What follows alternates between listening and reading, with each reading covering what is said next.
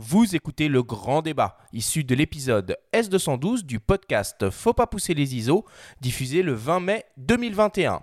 Cet épisode est présenté par les hybrides et optiques Nikon Z. Nous sommes de retour dans Faut pas pousser les ISO avec le journaliste Bruno Labarbère pour parler des montures optiques et plus particulièrement des nouvelles montures hybrides.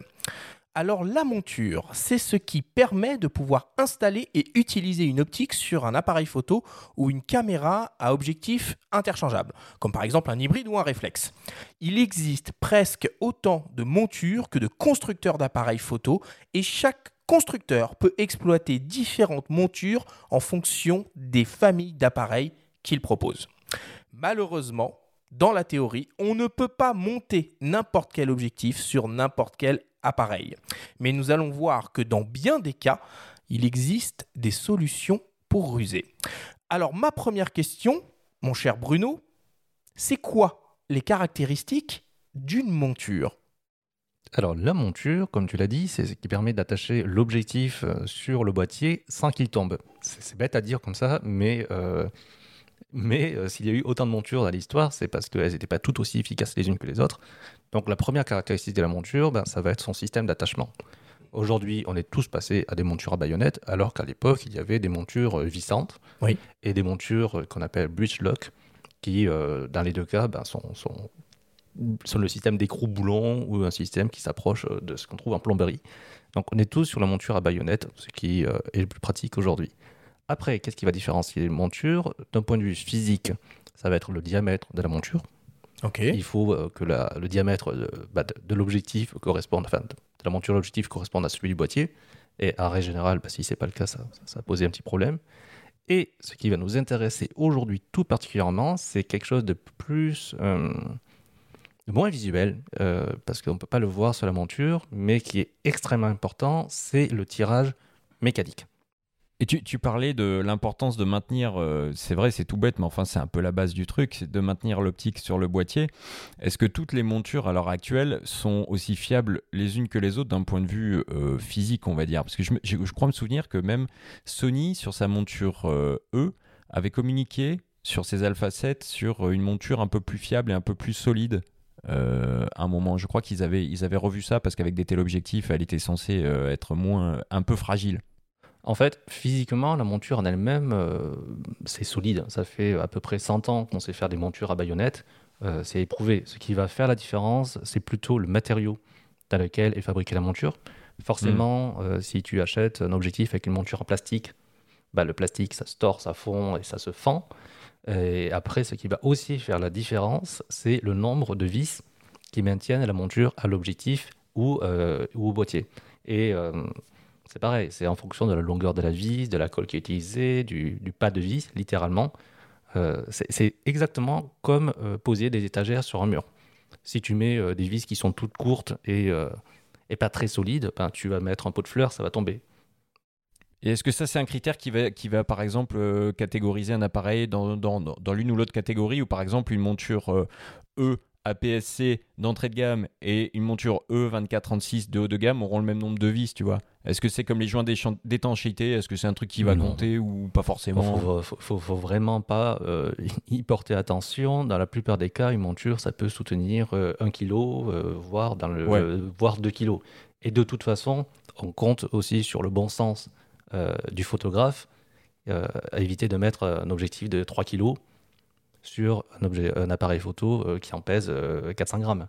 C'est d'ailleurs pour ça que sur les gros téléobjectifs, on a des colliers de fixation trépied et que quand on les utilise avec un pied, on fixe le pied à l'objectif et non au boîtier. Alors, la monture, ça permet de fixer physiquement un objectif à un boîtier. Mais par la monture euh, passe aussi énormément euh, d'informations, euh, on va dire, numériques ou électroniques qui permettent de piloter les différents organes de, l'objectif. Est-ce que tu peux nous expliquer, Bruno, c'est quoi les, les infos qui transitent par la monture? Avant, c'était des informations qui transitaient de manière purement mécanique. donc, le boîtier était capable de savoir la focale qui était montée sur l'objectif. Ça, c'était le cas sur tout ce qui est monture télémétrique.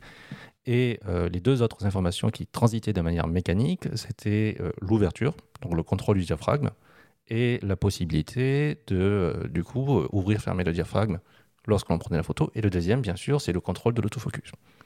Aujourd'hui, avec les systèmes électroniques des, appareils photo euh, numériques, il y a beaucoup plus d'informations qui, s'échangent. Toujours l'ouverture, toujours l'autofocus, mais on peut piloter aussi de manière beaucoup plus rapide cette mise au point, notamment pour la vidéo. Mhm. Euh, Oui, les optiques motorisées. avec des optiques motorisées, mais surtout, euh, ça permet de vraiment ajuster sa mise au point quasiment euh, 240 fois par seconde. Oui, c'est ça. Je crois qu'il y a même Panasonic, au moment du lancement de, des S2436, communiquait euh, là-dessus, justement, sur la vitesse de communication qu'il y avait entre, euh, entre l'objectif et l'appareil photo. Voilà, il y a ça. Et puis euh, aussi, ben, on a tendance à l'oublier, mais euh, ça permet de communiquer l'identité de l'objectif. Et donc, l'appareil photo est capable de corriger les défauts de l'objectif en fonction. et d'adapter la stabilisation en fonction de la focale, etc., etc., de manière auto. Et, peut-être qu'on peut, peut rappeler que c'est pas propre, euh, c'est assez intermarque selon les marques. C'est-à-dire que certaines optiques Samyang, par exemple, désormais peuvent aussi euh, être reconnues, identifiées par le boîtier, et on, on aura des données EXIF. Euh, c'est pas propre à chaque, à chaque marque. C'est ce qu'on appelle la différence entre une monture euh, dite euh, active et une monture passive. Alors j'entends par passive simplement euh, une fixation mécanique de l'objectif et du boîtier sans aucune communication et les montures actives qui permettent de communiquer. Et il existe des objectifs 100% manuels mais qui ont quand même une monture active. Je pense par exemple à Zeiss qui permet de communiquer au boîtier euh, la valeur d'ouverture, etc., etc., etc., pour les données EXIF. Ouais, mais ça, c'est pas obligé de passer par la monture. Bah, c'est euh, la cellule et euh, le système électronique du boîtier qui peut lui-même déduire l'ouverture utilisée en fonction euh, de la valeur euh, d'exposition relevée. Voilà. Bah, cas typique, euh, quand tu utilises un objectif Leica M qui n'a absolument Aucun connecteur. aucun connecteur, aucune électronique sur un boîtier Leica, il est pourtant capable de te dire dans les exifs, euh, ça a été pris à telle ouverture, Avec une précision absolue? Avec une précision d'un demi-diaphragme. Alors, s'il y a quelques notions euh, qui sont hyper importantes à bien, à bien saisir et bien comprendre hein, quand on parle de, de, de- de- de monture et de compatibilité optique, c'est les notions de tirage mécanique et de cercle de couverture. Alors, on a demandé à Xavier de la Tuley, qui est journaliste et a été professeur de photographie à l'ENS Louis Lumière, de nous expliquer ces deux notions. On l'écoute. Le cercle de couverture, c'est la largeur de l'image formée par un objectif. Si on prend le cas d'une lentille simple, comme une loupe, la taille de l'image formée dépend de la distance focale. Plus la distance focale est courte, plus l'image est petite et plus le cercle de couverture de la lentille va être étroit. Et plus la focale est longue, plus on va avoir un grand cercle de couverture. Avec les objectifs photo, on fabrique des objectifs à plusieurs lentilles pour adapter le cercle de couverture afin que, quelle que soit la focale, on arrive à couvrir toute la surface du capteur. Et Chaque objectif, en fait, est adapté un format de capteur particulier. Hein, par exemple, il existe des, objectifs pour le format micro 4 tiers, d'autres pour le format APS-C, d'autres pour le format 24-36 ou pour le moyen format. À chaque fois, il faut des objectifs qui ont un cercle de couverture adapté à la taille du capteur. Cela dit, on peut très bien utiliser des objectifs prévus pour des grands capteurs sur des plus petits capteurs. Par exemple, avec les Sony E, on a des objectifs qui couvrent le 24-36 et d'autres qui couvrent le format APS-C. Sur les, le, format APS-C, on peut mettre les objectifs 24-36. Simplement, ils n'auront pas la, focale, la même focale apparente, ils auront une focale plus longue parce que le petit capteur de l'APS-C va recadrer l'objectif. On écoute maintenant Xavier nous expliquer ce qu'est la notion de tirage mécanique. Le tirage mécanique, c'est la distance entre la monture et le capteur. L'image euh, qui est formée par l'objectif doit être nette sur le plan du capteur. Sur un réflexe, on doit avoir un tirage assez important entre l'objectif et le capteur parce qu'il faut laisser la place au miroir pour faire son aller-retour entre le moment où on vise et le moment où on prend la photo. Sur un hybride, on n'a plus ce problème de, de, miroir et on a pu donc raccourcir la distance entre l'objectif et le capteur de manière à avoir des boîtiers plus compacts. Donc on a un tirage mécanique qui est propre à, à chaque type d'appareil et à la nature de l'appareil. Réflexe, tirage mécanique important, hybride, tirage mécanique plus court. On peut monter des objectifs d'appareils réflexes sur des hybrides parce qu'il y a la place. En fait, vu que le tirage mécanique du réflexe est plus important, il est au moins du double de celui d'un hybride, on peut utiliser la, la distance euh, excédentaire pour fabriquer une bague qui va permettre de monter un objectif de réflexe sur un hybride. Pour ça, en fait, il faut juste avoir la bague, adéquate, c'est-à-dire de la bonne longueur. Ok, du coup, donc si je résume, euh, sur un objectif, il faut tenir compte de son cercle de couverture, donc euh, en adéquation avec l'appareil avec lequel on veut l'utiliser, et aussi euh, le tirage mécanique qui doit être en, en adéquation avec la nature de l'appareil avec lequel on veut euh, l'utiliser. Si on faisait un petit tour des différentes montures qui existent chez les différents constructeurs, on peut peut-être commencer par euh, le plus connu, Canon. Qu'est-ce qu'il existe chez Canon en termes de monture? Tu veux dire réflexe hybride confondu? Exactement. On va, on va toutes les citer. On peut dire, euh, ouais, on peut schématiser. On peut dire que Canon, en tout cas, que ce soit les réflexes ou les hybrides, il y a deux montures différentes. Euh, sur les réflexes, on a la monture EF euh, qui couvre le format 24-36 et on a la monture EFS euh, qui est réservée à la PSC avec aussi la problématique de ne pas pouvoir monter des optiques EFS sur des montures EF. Ça, c'est assez propre à Canon. Et sur les hybrides, c'est en tout cas pour l'instant, en monture RF, il n'y a que des objectifs conçus pour le 24-36. Enfin, la monture RF est dédiée au 24-36. On ne sait pas s'ils l'ouvriront à la PSC. On peut, l'imaginer, mais il y a aussi la monture EFM dédiée aux hybrides APS-C de la marque. Donc là, on est vraiment à chaque fois, quand, ça veut dire que quand on fait un choix, en tout cas, si, on va euh, sur la PSC, il faut tenir compte de cette euh, impossibilité de monter une optique APS-C sur du 24-36. Voilà, et cette euh, impossibilité, elle vient moins du fait que les objectifs EFM et RF n'ont pas le bon cercle de couverture que le fait que les tirages mécaniques sont très très très proches. Donc du coup, euh, à moins de faire euh, une bague d'adaptation de un poil de millimètre d'épaisseur, ce qui est impossible euh, physiquement, enfin d'un point de vue industriel, euh, on est condamné quand on a des objectifs EFM à les utiliser sur un boîtier à monture EFM. Et quand on a des objectifs RF, on est condamné à les utiliser sur les objectifs RF. Ouais, tout à fait. Ce qui sous-entend que si tu as commencé ton, à t'équiper en hybride chez Canon en APS-C et que tu veux passer sur du 24-36, il faut tout revendre et tout racheter parce que c'est pas compatible. Donc ça, c'est pour Canon. Donc quatre montures existantes chez Canon. Chez Nikon, c'est un poil plus simple. Bruno, tu peux nous dire quelles sont les montures chez Nikon? Eh ben, c'est facile, il y en a deux. Il y en a une pour les réflexes, c'est la monture euh, F qui est en activité depuis 1957. Donc, ça veut dire que quasiment tous les objectifs depuis 1957 pour les réflexes, tu peux les monter sur tes réflexes numériques à quelques variations près, mais près, ouais. mais bah, il y en a Notamment toujours. le DF qui est un peu incarne ça, quoi. Je crois que c'est celui qui permet de vraiment tout monter, euh, me Oui. semble-t-il, si je dis pas de bêtises. Oui, mais bon, il, ça, a un longtemps, intérêt. ça fait longtemps qu'il est plus fabriqué. Tant mieux. Ouais. Il était beau cet appareil. Voilà, et ils ont une deuxième monture qui est la monture Z pour l'hybride. Et là, ils ont fait des choses en grand, mais euh, littéralement. Euh, C'est la monture avec euh, le plus grand diamètre, c'est la monture avec le, plus, euh, le tirage mécanique le plus court. Et ça veut dire que euh, théoriquement, sur une monture Z, tu peux monter absolument tout ce que tu veux. Tu peux une, Nikon F, mais à peu près euh, toutes les marques, pour peu que la bague existe.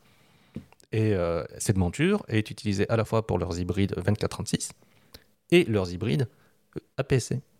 Euh, leur hybride pour l'instant, ouais, le, Z, le Z50 qui est tout seul, mais effectivement, euh, il peut, il peut imaginer qu'il y en aura d'autres. ouais. Ok, donc deux montures euh, chez Nikon, une réflexe, la monture F, et une hybride, la monture Z.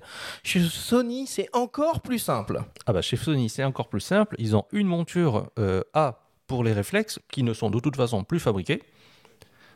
Et ils ont une monture pour tout le reste, c'est la monture E, qu'ils ont appelée FE pour le 24-36, mais euh, physiquement, c'est la même monture. Donc tu peux vraiment faire euh, des allers-retours euh, et toutes les combinaisons que tu veux, objectif 24-36 sur boîtier APS-C, objectif APS-C sur 24-36, puisque les appareils Sony sont capables de reconnaître les objectifs qu'il y a dessus, eh ben, ça applique automatiquement le recadrage qu'il faut. Il, il passe direct en 35 mm, en Super 35, ouais. Ouais. Mm, mm. Et ça, ça peut être très pratique pour les gens qui font de la vidéo. Euh, Leica, Leica, combien il y a de montures chez Leica? Bah là, c'est à Bruno de prendre la parole, hein, je crois. si on parle de Leica, moi, je peux pas, là, je, je me tais. Euh, Leica, actuellement, ils n'ont plus que deux montures. Ils ont la monture M, euh, qui est Historique historique, historique euh, qui est la monture de tous les records, parce qu'elle n'a aucun contact électrique, et pourtant, elle date de 1954. Sans avec, avec un tout petit tirage mécanique pour le coup. Pas tant que ça. Bah, plus, plus court qu'un sur un réflexe. Plus court sur un réflexe, mais euh, le tirage mécanique de la monture M, c'est quasiment 28 mm de longueur. Donc c'est l'une des montures hybrides les plus longues. Et ça permet du coup de monter des objectifs à monture M sur n'importe quel autre hybride non Leica. Ok.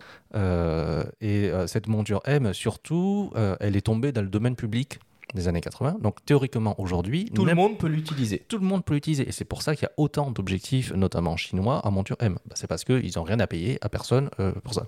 Ok, donc la monture M. La monture M et euh, la deuxième monture chez Leica. Ah non, non, il y en a trois, pardon. Euh, et la deuxième monture chez Leica, c'est la monture L pour les hybrides APS-C ou 2436, qui est également utilisée par Panasonic et Sigma. Et de manière très marginale, euh, il y a monture S pour leur euh, système 24, euh, pardon, Moyen pour le format. système moyen format. Voilà. Euh, Benjamin, est-ce que tu peux nous parler des montures chez Panasonic? On peut même parler de, de Lumix et Olympus en même temps, Oui, qui bien sûr. euh, utilisent tous les deux le système micro 4 tiers. Mais il est vrai que Lumix, par contre, euh, contrairement à Olympus, euh, a rejoint euh, la triple alliance autour de, de la monturelle avec, euh, avec Sigma et Leica, avec ses Lumix euh, S, du coup.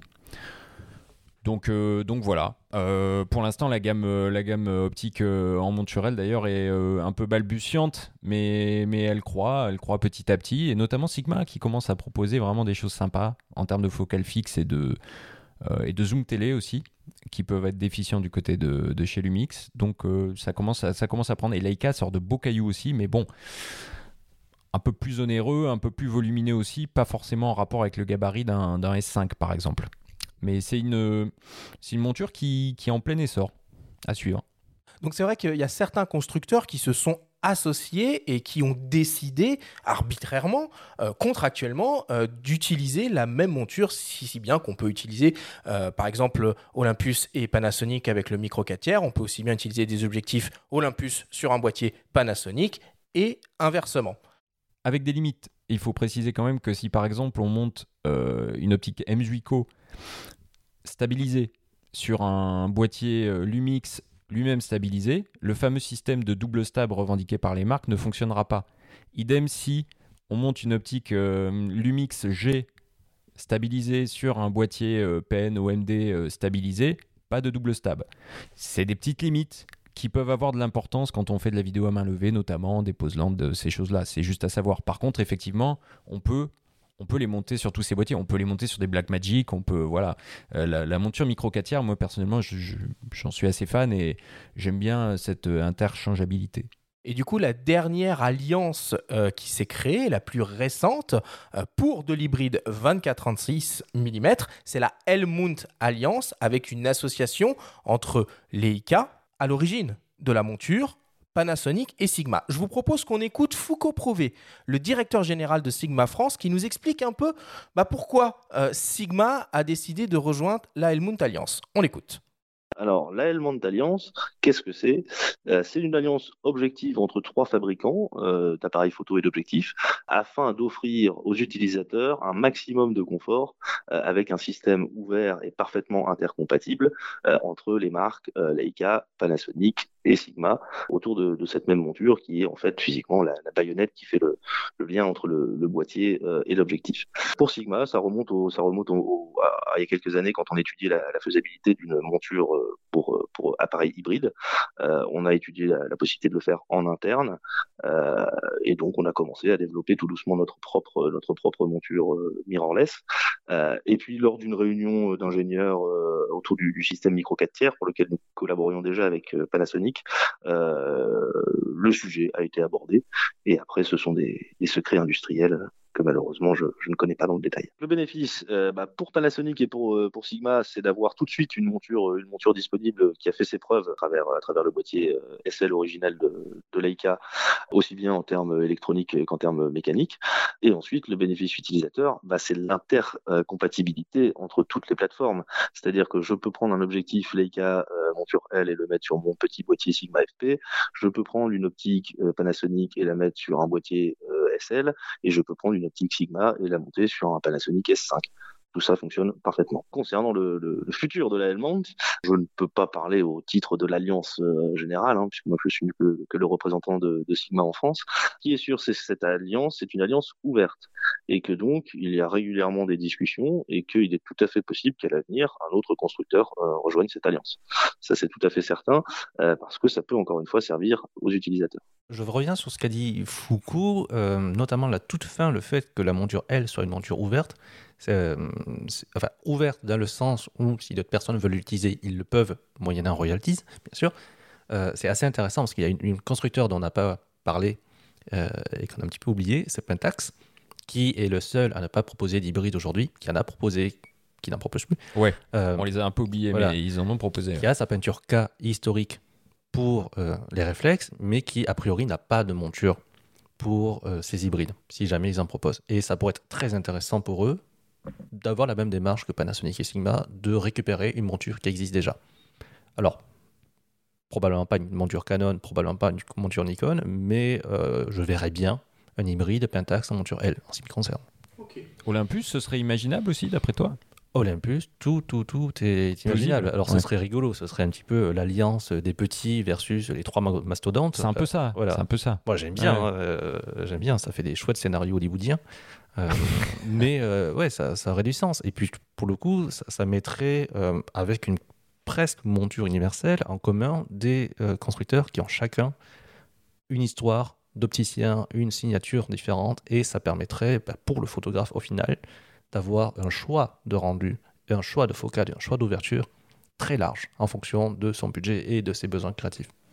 Concernant Pentax, on peut aussi citer le système 645 qui devient euh, un petit peu plus. Euh, qui, est dans l'ombre aujourd'hui, euh, mais qui sont des réflexes moyen format et qui, quand même, existent toujours et qu'on trouve à des tarifs plutôt intéressants pour les amateurs de, de visée réflexe et de moyen format. Concernant le tour d'horizon, des différentes montures, on est aussi euh, obligé de citer Fujifilm, euh, qui a fait le pari de la PSC et du moyen format. Donc euh, ils ont l'originalité, comme Olympus quelque part, de ne pas aller sur le 24-36 et de miser sur d'autres formats. Donc on a les, gammes optiques Fujinon X qui couvrent le format APS-C et Fujinon G qui couvrent le moyen format avec des modèles de 100 millions de pixels comme les GFX 100, GFX 100 S. Donc ça, c'est ce qu'on appelle euh, des montures euh, euh, natives, ok? Donc les constructeurs qui proposent des objectifs compatibles dans les différentes montures qu'ils souhaitent exploiter. Mais il y a aussi des constructeurs qu'on appelle tierces qui proposent des objectifs compatibles. par exemple Sigma qui propose des objectifs compatibles dans différentes montures. Alors c'est physiquement le même objectif, mais il est possible de l'acheter, bah, par exemple en ce qui concerne l'hybride 24-36, soit en monture L, soit en monture E. Est-ce qu'il y a d'autres constructeurs qui ont cette euh, philosophie-là, euh, Bruno. Est-ce que tu peux nous expliquer comment ça fonctionne? Eh Bien sûr, il y a Tamron qui fait la même chose, mais euh, sur les mêmes montures en plus, et qui a aussi ses gammes réflexes, ses gammes hybrides. Voilà. Après, dans le développement des objectifs, Tamron et Sigma sont légèrement différents. Sigma, lorsqu'ils sont arrivés sur l'hybride, ils ont pris des formules, des formules réflexes, et grosso modo, à la fin, ils ont rajouté les millimètres qui manquait. Exact. On a l'impression d'un petit tube d'extension sur les, les focales fixes C'est exactement ce que Xavier expliquait. Il faut juste rajouter euh, le, le, manchon de, plomberie euh, pour faire la connexion. Euh, et c'est pour ça qu'on avait des objectifs très très gros au début pour les hybrides. Et ils sont en, train de, de changer Enfin, c'était prévu, je suppose. Et là, ils redéveloppent des objectifs qui euh, sont vraiment dédiés à l'hybride, qui sont un peu plus Conçu petits. pour ça. Cependant, pour un même modèle d'objectif, euh, il, peut, exister en différentes montures euh, différentes. Bien sûr, un objectif réflexe va rester euh, compatible, enfin di- disponible en différentes montures réflexes et, monture- un objectif hybride en différentes montures hybrides. Tamron, lui, euh, a bien scindé en deux ses, ses gammes. Ils ont tout redéveloppé spécifiquement pour l'hybride et ils proposent des formules vraiment différentes, notamment je pense à leur zoom, qui sont spécifiques à l'hybride.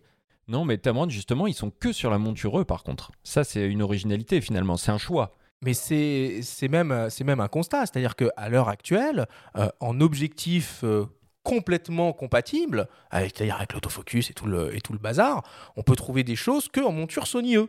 Pourquoi? Pourquoi on trouve pas du RF Pourquoi on trouve pas du Z encore? Non, mais du RF, du Z, après, t'en as chez Samyang, par exemple, euh, et tout. Hein. Sa- Samyang fait du, fait du RF, fait du Z. Mais c'est vrai que Tamron a, a fait, le- pour l'instant, en tout cas, le choix de la monture E, qui est, qui est compréhensible. C'est quand même, finalement, les pionniers. Enfin, Leica a été pionnier euh, dans le secteur des hybrides, si on veut être vraiment précis. Mais les Alpha 7 sont là depuis 2013, je crois. Octobre 2013. Octobre 2013. Donc, euh, c'est pas illogique de miser sur une monture qui est là euh, depuis plus longtemps que les autres, avec des modèles. Et il y a une cohérence aussi chez Tamron avec euh, des diamètres de filtres euh, homogènes, avec des gabarits aussi.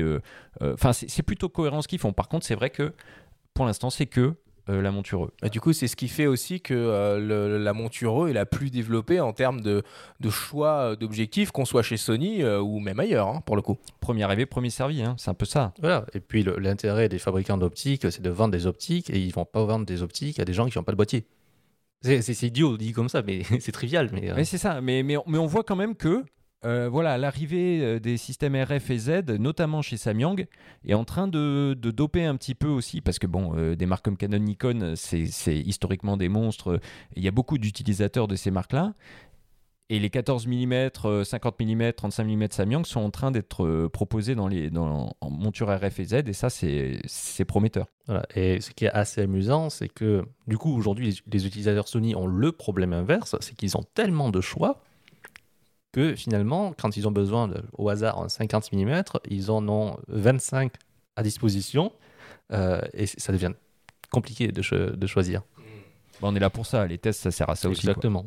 S'il y a bien une question qui doit euh, tarauder bon nombre de, de photographes, euh, utilisateurs de réflexes, au moment du passage à l'hybride, bah, c'est cette question de la rétrocompatibilité. Est-ce qu'il est possible de réutiliser toutes mes optiques réflexes que peut-être j'ai mis des années euh, à, acheter et à acquérir euh, sur un hybride ou est-ce que je vais être obligé de tout revendre et de, et de tout réacheter. On en est où concrètement aujourd'hui sur ce point-là? Bah, Bruno l'a dit tout à l'heure euh, par rapport à Nikon, et, et c'est juste, Nikon, en sortant la monture Z, a capitalisé sur son historique en monture F en proposant la bague FTZ et en incitant euh, les utilisateurs opter pour la bague FTZ pour monter les optiques euh, réflexes sur les hybrides.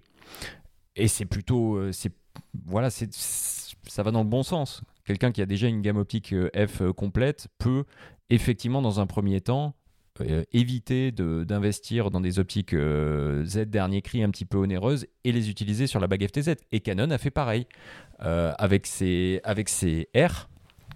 En premier, les R et les RP.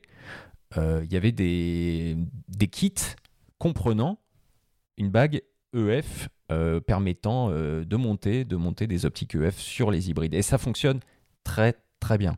Et est-ce qu'on a la même possibilité, par exemple, pour un utilisateur de réflexe Canon ou Nikon, de pouvoir réutiliser ses objectifs sur un hybride Sony?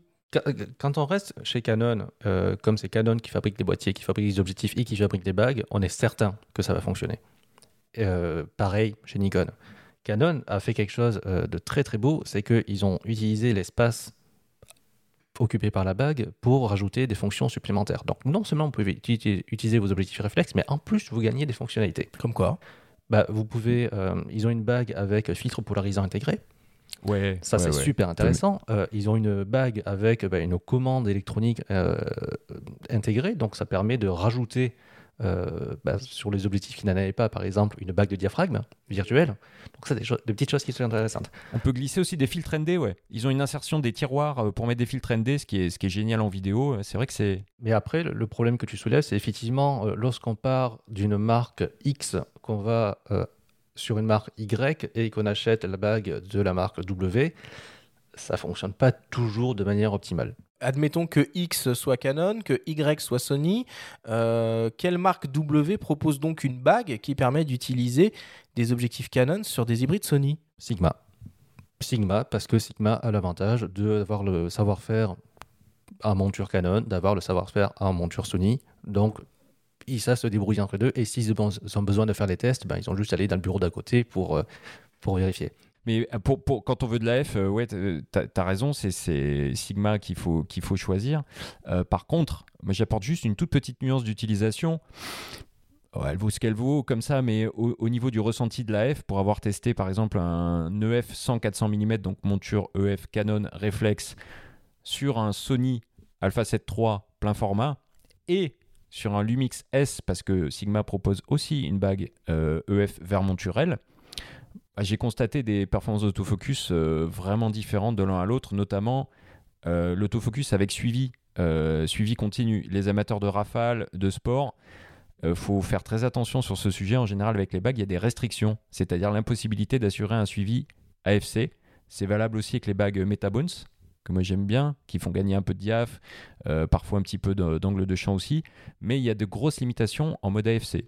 Et alors, concernant cette différence entre les euh, Sony et les euh, Lumix euh, que je viens de citer, est-ce que c'est dû au fait que les Lumix sont un système à détection de contraste, donc du coup ils sont moins réactifs?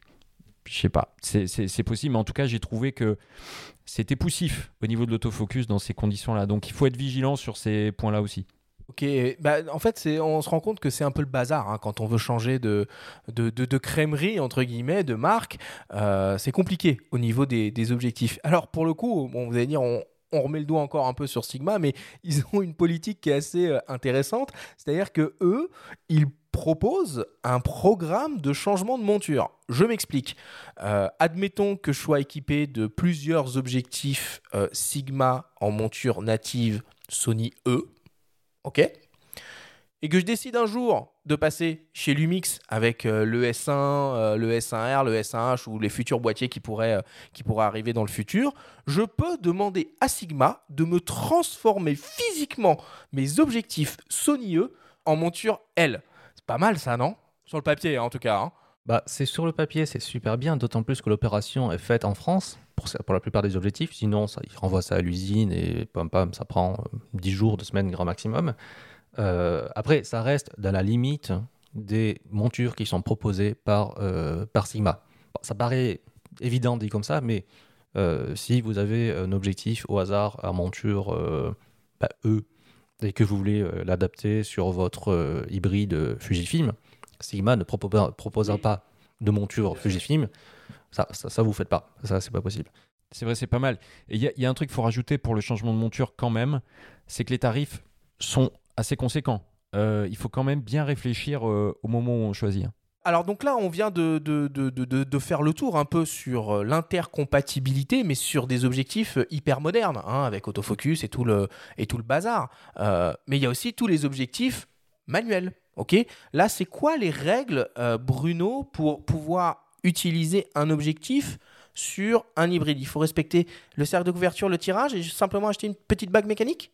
Alors déjà, le cercle de couverture, ça va aller très rapidement parce qu'en argentique, dans 90% des cas, de toute manière, votre objectif couvre le 24-36. Donc de ce côté-là, il n'y a pas vraiment de souci à vous faire. Euh, que vous utilisez, que vous continuez d'utiliser sur un hybride 24-36, sur un hybride APS-C, sur un hybride micro 4 tiers, a priori, ça va passer. Voilà. Après, la règle, c'est euh, comme vous allez utiliser la plupart du temps un objectif conçu pour un réflexe qui de toute manière va avoir un tirage mécanique plus grand, la seule contrainte, c'est de vérifier qu'il existe une bague. Ok, et il en existe sur, dans toutes les configurations possibles? Et il en existe quasiment pour tout. Euh, et s'il n'en existe pas, alors on commence à rentrer dans le domaine du bricolage, mais vous pouvez utiliser des bagues intermédiaires. C'est possible. Voilà. Après, c'est vraiment, c'est vraiment encore une fois de plus de la plomberie. C'est vous avez un espace à combler et vous pouvez la combler de la manière que vous le voulez. En plus, ce qui est important de, préciser, c'est là un des, des intérêts majeurs euh, des systèmes hybrides, donc à visée, euh, à directe, à visée électronique, c'est que avec des assistants comme euh, le système du focus picking ou la possibilité de très simplement pouvoir zoomer sur une partie de l'image, on peut de manière très agréable et très facile utiliser des objectifs 100% manuels avec une très grande précision. Avec une très grande pré- précision, mais avec une limite cependant, c'est que vous allez perdre la plupart du temps euh, le- la possibilité de... enfin, vous- la- allez viser la plupart du temps en ouverture réelle.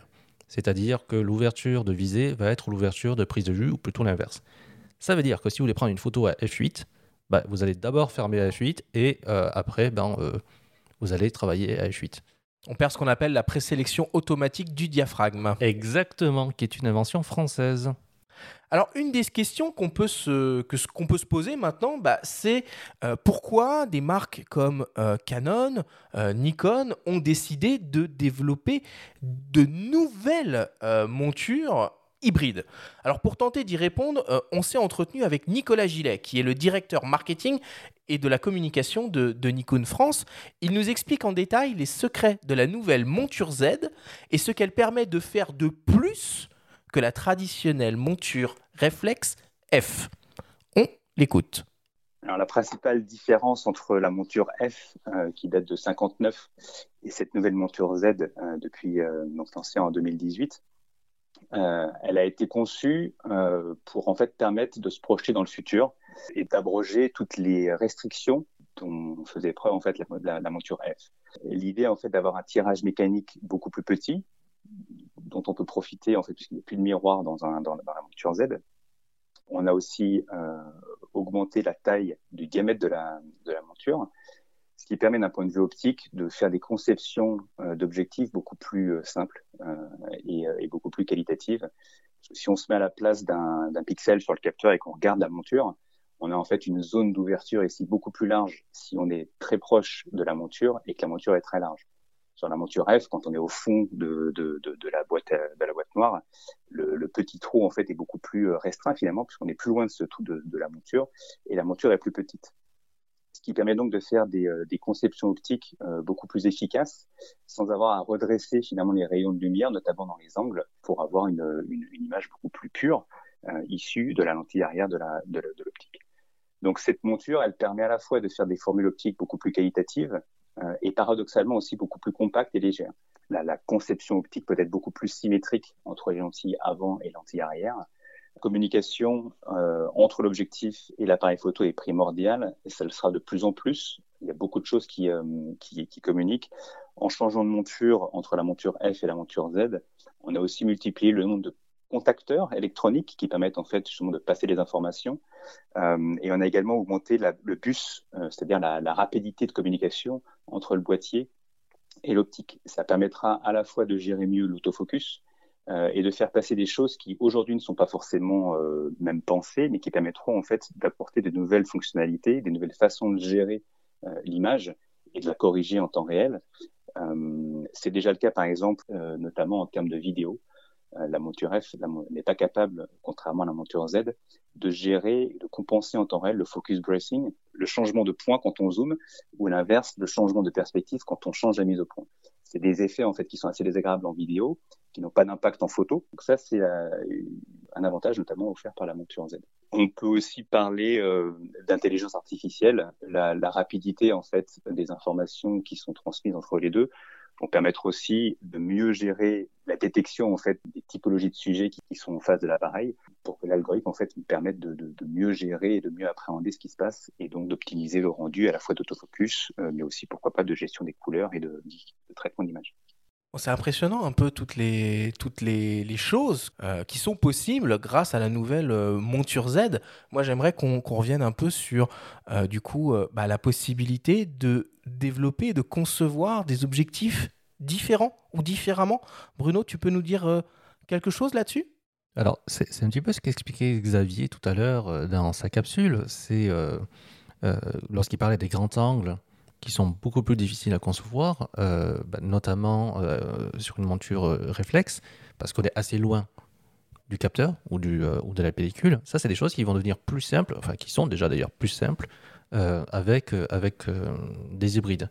Les objectifs lumineux sont également plus simples à développer sur des objectifs hybrides. C'est pour ça qu'on a beaucoup de f1.8, de f1.4 et que Nikon a réussi à battre son record historique qui stagnait entre guillemets, stagné à F1.1 et c'était un record qui avait euh, quasiment 70 ans. Là, ils sont descendus à F0.95. Le Noct, Oui, euh, le le Noct Noct. 095. Et euh, Inaccessible, théoriquement, euh, il pourrait. euh, bah, il est surtout inaccessible parce qu'il pèse 2 kg. Et pour un 58 mm, c'est enfin, c'est- c'est- c'est costaud. Euh, théoriquement, on pourrait être encore plus lumineux. Bon, ça poserait d'autres problèmes, mais ce serait possible. Mais c'est vrai que ce que tu dis, on le voit aussi chez d'autres. hein. On, le voit, on le voit chez Sony qui vient de sortir euh, coup sur coup des optiques, euh, enfin qui vient de sortir un 50 mm 1.2. Ce qui est une première aussi pour la monture E. On l'a pensé limiter la monture E à un moment euh, euh, en termes de caractéristiques par rapport aux autres. Finalement, non. Mm. Alors en fait, ce qui est super intéressant avec le 51.2 Sony euh, dont tu parles, c'est pas tellement le fait que ce soit un 51.2, parce que ça, ça fait des années qu'ils savent le faire. C'est le fait que c'est un 51.2 qui est très compact. Enfin, très compact. C'est vrai. Pour Mm. 51.2. Et c'est- Et c'est ça qui est, qui est intéressant. C'est euh, on peut repartir sur des euh, comment dire sur des combinaisons focales ouverture qui existaient déjà euh, sur du réflexe, mais vraiment arriver à atteindre la, la- la promesse de euh, un système plus compact sur un hybride. Voilà. Et la raison pour laquelle tout ça c'est possible, c'est parce que grâce au diamètre plus grand et au tirage plus court, les rayons incidents sur le côté sont moins penchés, donc il y a moins besoin de les corriger. Donc qui dit moins de correction dit euh, besoin de moins de lentilles, moins de lentilles, moins de place, moins de place, moins de poids, moins de choses à, à, à tripatouiller. Donc ça, ça- c'est qu'une histoire de, de millimètres, mais quand on met tous les petits avantages techniques les uns à côté des autres, ben, on arrive à faire ça.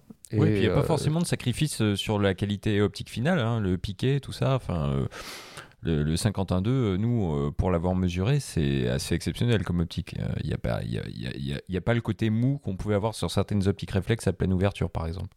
D'autant plus qu'il y a aussi maintenant énormément de progrès sur euh, les fameux algorithmes de correction optique euh, embarqués euh, dans les appareils, qui sont des, profils de correction vraiment euh, taillés euh, sur mesure euh, pour les objectifs et pour les objectifs dans différentes configurations. Oui, mais d'ailleurs, attention, parce que pour les plus pointilleux, euh, certaines euh, corrections intégrées peuvent euh, faire perdre un petit peu d'angle de champ. Je pense à des, ultra grands angles comme un 12 mm, un 14 mm, notamment sur les Lumix. bon, quand c'est un petit peu trop accentué, on peut perdre la sensation d'avoir un vrai 14 mm qui sera plus un 16 en réalité quand on regarde de près.